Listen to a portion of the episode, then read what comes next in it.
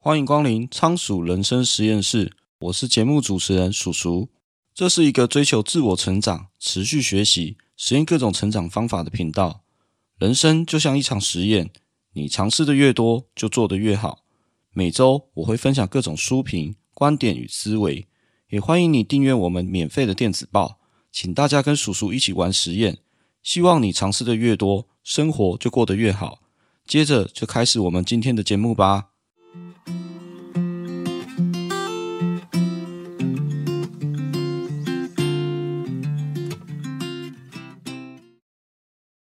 在节目开始之前啊，我们先来说一个故事。不知道大家有没有听过“江郎才尽”这个成语？在中国古代，有一位叫做江淹的大诗人，他的家境啊并不富裕，但是他非常爱学习。年轻的时候啊，他写诗写得很好，所以在文学界大有名气。于是大家都叫做他江郎。可是啊，他晚年写的诗却大不如前，变得很普通，没有什么特色。这个传说呢，是江淹在某一天睡觉的时候，梦到一个人来找他。那这个人跟江淹说：“我有一支笔啊，一直放在你这里很多年了，你是不是现在应该要还我了呢？”江淹啊，摸了摸口袋，果然找到一支五彩缤纷的笔。他想说：“诶，我身上怎么会有这支笔？”于是就把这支笔还给了对方。从那天开始，江淹的文笔啊，就变得没有什么特色，他再也写不出好的诗句了。那这个就是我们常听到“江郎才尽”这个成语的由来。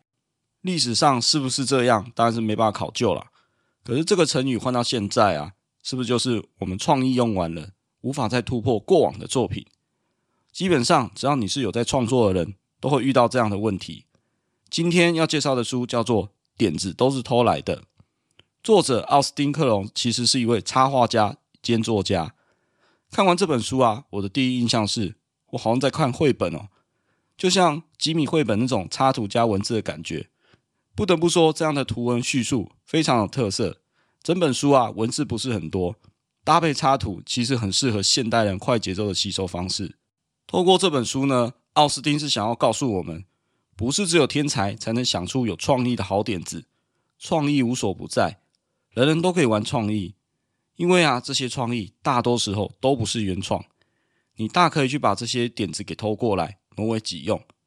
所以说呢，什么叫做原创啊？其实啊，就是那些没有被看出来的抄袭哦。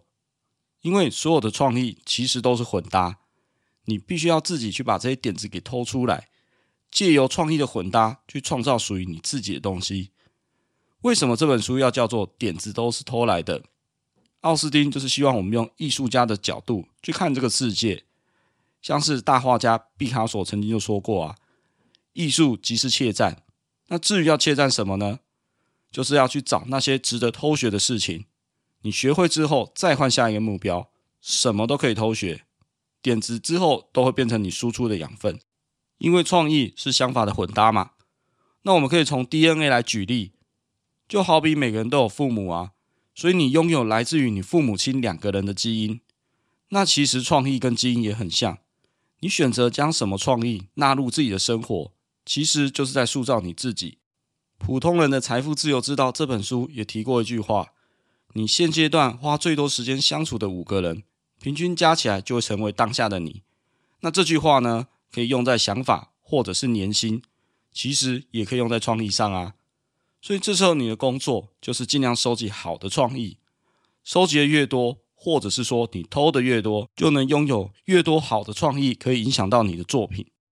所以说，当创意卡关的时候，我们知道要去偷点子。只不过具体来说，应该要怎么做啊？书中提到以下三种方法，能够帮助我们更好的去偷点子。首先，第一种方法是模仿是一种练习。你觉得模仿跟抄袭的差异是在哪里呢？抄袭啊，是把别人的结果占为己有。模仿则比较像是逆向工程，就好比我们在学写字的时候，要跟着描笔画来写；音乐家学演奏的时候，要从音阶开始练起；而画家学画的时候，也要先临摹名作。就连披头士啊，一开始也是翻唱别人的歌曲开始。所以点子你不要太在意说是不是偷来的，因为这是一种模仿，是一种练习。不过最重要的是，你要先找到模仿的对象。然后再来决定你到底要模仿什么。其实模仿对象不是很难找，因为你可以模仿你的偶像啊，或是启发你的人，或你想要成为的人。但是学得好不好，重点是在于你不只要偷学一个人，而是要从每个人身上都偷学一点。因为你只模仿一个人，这个就是抄袭。可是如果你模仿了很多人，那结果就不太一样喽。美国知名漫画家葛雷洛森他就曾经说过：“如果你只受某一个人影响，大家会说你是下一个谁谁谁。可是如果你偷学的对象有一百个人以上，大家就会说你浑然天成。当你模仿多了以后，就可以比模仿更进一步，把这样的东西化为己有，有所突破。”知名的 NBA 球星 Kobe Bryant 也曾经说过：“其实没有什么叫做新动作，他场上所有的动作。”他也是看其他球星的影片去学来的。偷学这些动作的时候，他知道自己啊没办法完整的重现，因为他体型跟偷学的对象是不一样的。那他需要调整这些动作才能化为己用啊。所以模仿不是要你变成巨人，而是要你站在巨人的肩膀上。之所以要你模仿你的偶像，跟他们的风格，是因为这样你才可以了解，从他们的眼中看到世界到底是长什么样子。如果你只是模仿别人的表面功夫，却不了解他们的风格，还有他的想法是怎么来的，那你永远都会只是一个冒牌货。再来，第二个方法是双手万能，请你多动手。在这个数位时代啊，我们每个人都在用电脑，电脑很好用是没有错啦。可是不要忘记，你还有双手，双手是我们原创的最佳利器，要记得常常拿出来用啦。许多知识工作啊，其实都非常的抽象。你虽然看得到，但是通常没有什么具体的东西存在。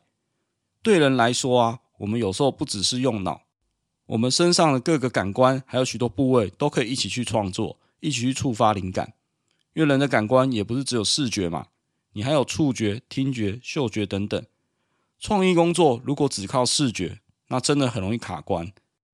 所以这个时候啊，就需要你去解放你的双手啊，让你的双手啊东摸摸西摸摸。这样才能触发你的想法啊！就好比我现在看这本书，我会把问题啊，还有想法以及一些重点写到便利贴上。看完这本书之后啊，这些便利贴我会像组装乐高一样去把它组装拼凑看看，是不是能激发出什么灵感。那如果还是想不出来，或者是觉得卡关的时候，我自己选择的方式是，可能就站起来去泡一杯茶，或者干脆走路啊，去外面晃一晃，边走边想。要不然干脆就去洗个澡，只要进入了心流状态啊，其实就很容易触发一些新的东西出来。因为人在下意识的时候啊，大脑就会自动啊把我们看过的东西给组装起来。如果我是坐在荧幕一整天都在打电脑，坐得再久也不会激发出什么灵感来。那再来第三种方法是，创意是一种减法。在这个资讯爆炸的时代啊，我们人要懂得取舍，因为。拥有无穷无尽的想法，不见得是好事哦。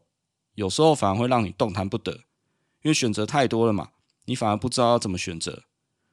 所以这时候啊，你要发挥创意，就需要先自我设限。那这个观点啊，其实跟之前我们在高手思维分享过的“唯有自律才能带来真正的自由”这个概念非常的像。对于创意的工作来说啊，为什么限制反而会是一种自由？因为啊，这时候会逼迫你用有限的时间或者资源去创作作品，就好比说，你可以利用中午休息的时间去写一篇文章，或者你可以限制自己只用一种颜色画画，要不然你就尝试看看，在没有任何资金的状态下去创业，又或是你干脆拿一台手机就开始拍摄影片。重点是你不要找借口不去做，而是运用你现在所拥有的时间、所有的资源去创作。有时候这样限制你的资源啊。反而可以激发出更杰出的作品。书中举例，有一位童书的作家叫做苏斯博士，他给自己的限制就是要用两百三十六个英文单字完成一本童书。然后啊，他的编辑就跟他打赌，赌他没办法用五十个字就完成一本童书。这个苏斯博士啊也很厉害哦，还真的让他完成挑战了。于是啊，他创作出来这本书啊，就成为儿童文学史上最畅销的作品。那讲到限制器材的案例啊，我还记得以前有看过一部科幻电影，叫做《科洛弗档案》。这其实是一部怪兽灾难片啊。可是这部片特别就是在于，它从头到尾只用一台 DV 去拍摄。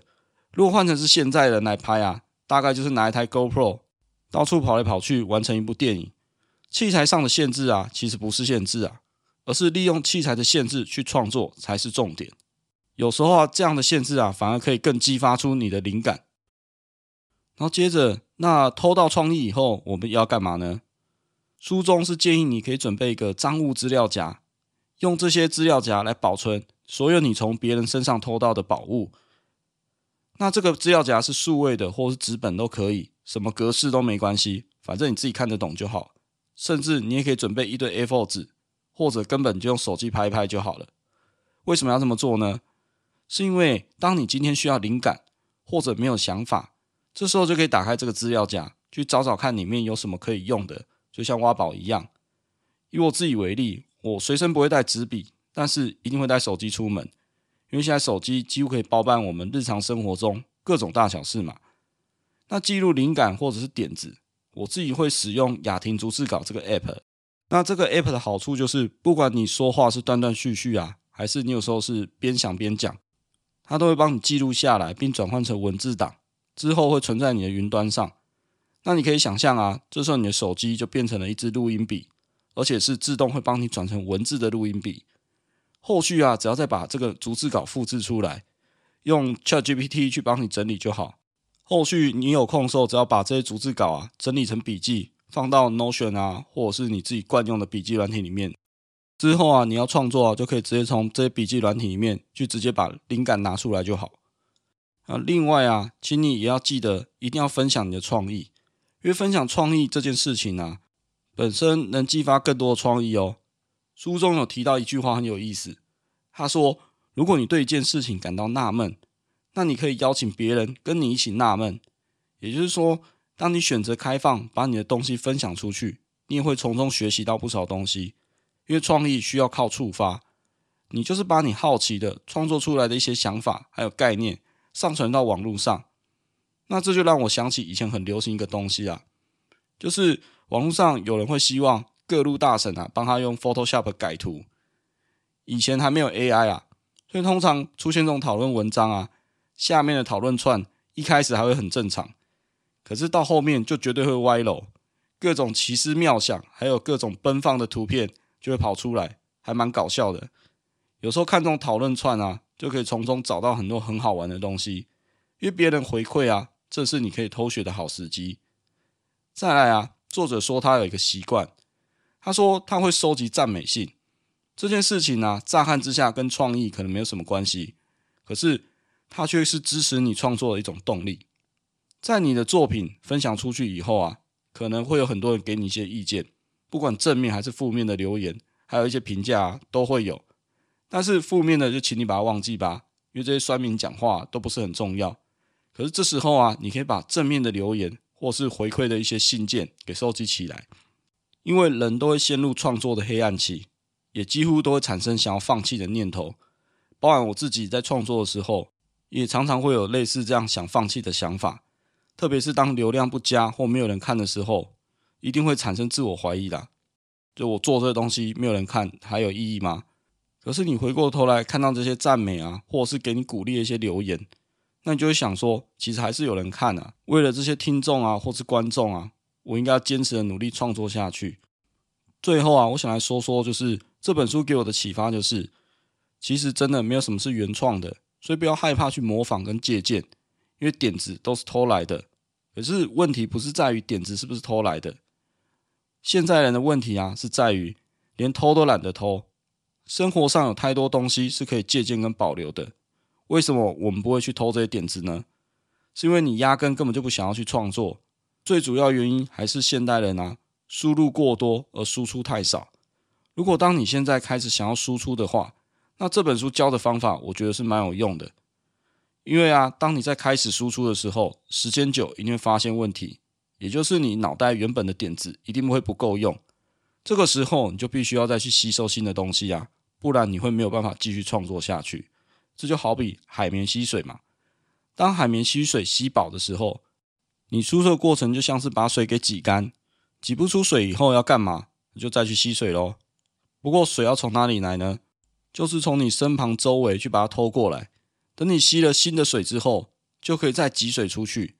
那这些水啊，就是创意。创意可以混搭，而且可以跟你既有的想法做一些化学变化，创造出更新的点子出来。今天的节目就先到这边。